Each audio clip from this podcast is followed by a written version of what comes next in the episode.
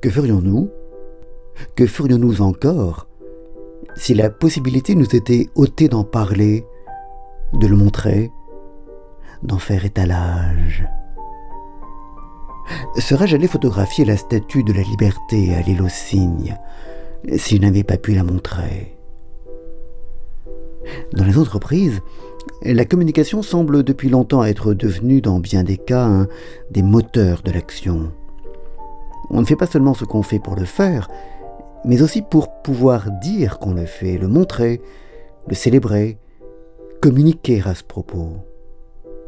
Et quand cet objectif ne suscite pas l'action, il l'oriente et la façonne, faisant préférer tel choix à tel autre. Au sein des grandes organisations, les services de communication rivalisent pour susciter des manifestations, des événements, des happenings largement reliés et censés susciter de l'adhésion et un sentiment de dynamisme. Faire connaître son activité, accumuler des vues et des likes sur les réseaux internes et externes y est devenu un objectif en soi auquel une énergie et des moyens toujours plus grands sont consacrés dans un effort inflationniste pour capter l'attention.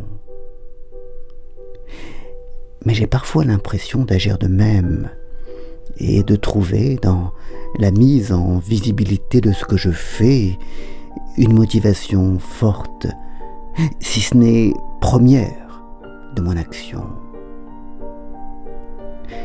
Que deviendraient mes belles pensées, mes grands sentiments, mes réflexions profondes, mes dessins, mes photos, mes promenades même, si je ne pouvais en faire étalage. Ferais-je vraiment ce que je fais si je n'avais l'opportunité de m'en vanter indécemment auprès de mes proches et sur les réseaux sociaux?